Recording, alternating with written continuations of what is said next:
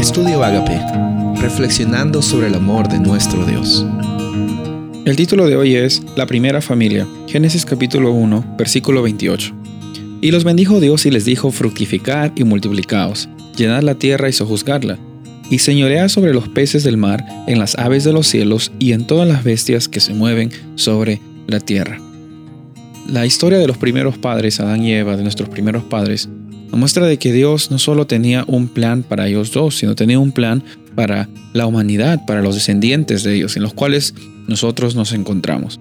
Uno de los núcleos más básicos de comunidad que influyen mucho en nuestra vida, influyen mucho en quién eres tú, en quién soy yo, es la familia. En la familia, eh, quizás algunos eh, hemos crecido en familias con papá y con mamá, quizás algunos han crecido con familias con solo mamá o con solo papá, o quizás tu caso es que has crecido con algún familiar o con alguien y es necesario recordar y reconocer que hay algún tipo de influencia muy grande que ejercen las familias en nuestro crecimiento, en nuestra educación. Y cuando hablamos de educación, es un poquito más que simplemente decir te faltan los buenos modales de la casa. Porque a veces decimos, bueno, te faltan buenos modales. Eh, pones de repente los codos en la mesa, a veces comes con las manos, y esas a veces las cosas que decimos que son la educación de casa. Pero la educación de casa va más allá que solo buenos modales, de abrir la puerta a alguien eh, después de nosotros o decir gracias y por favor. Esas son eh, acciones que quizás en una familia eh, son buenas de aprender, pero la educación que nosotros recibimos en nuestra familia va mucho más allá que simplemente conocer cosas. Imitamos muchas veces lo que nuestros padres o nuestros cuidadores hacen eh, imitamos más no lo que dicen, sino lo que hacen. Y asumimos eso y también formamos nuestra propia impresión de cómo es que queremos llevar adelante nuestras vidas. Dios creó la familia como un núcleo básico en el cual tú y yo tengamos la tuvimos la oportunidad de crecer.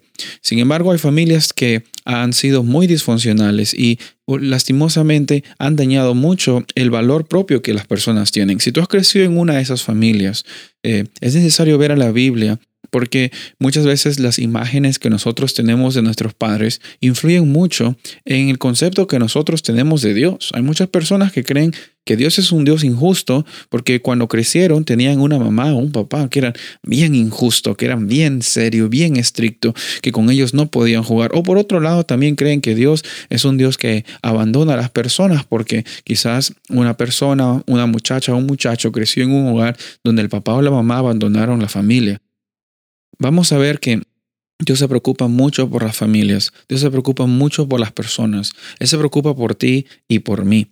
Y la educación que Él te quiere dar va más allá que simplemente tener buenos modales. En esta vida, los buenos modales te pueden llevar un poquito lejos, pero la educación que Dios te ofrece, la experiencia de conocer a Él, no solo conocer de Él, sino conocerle a Él, nos da un significado increíble para salir adelante en esta vida que no es fácil, pero es una vida que Dios promete que va a ser con abundancia cuando vivimos bajo su voluntad. Y su voluntad no son límites que nos restringen, sino su voluntad son bendiciones que nos ayudan a tener plenitud incluso en los momentos más difíciles. La invitación para hoy, para ti, es reconocer de que en las familias quizás han habido cosas bonitas, han habido cosas feas. Sin embargo, Dios ha permitido que tú estés aquí hoy.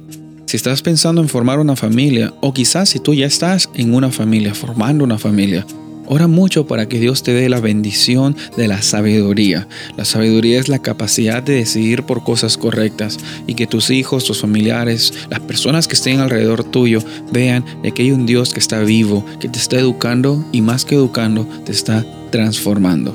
Soy el pastor Rubén Casabona y deseo que tengas un día bendecido.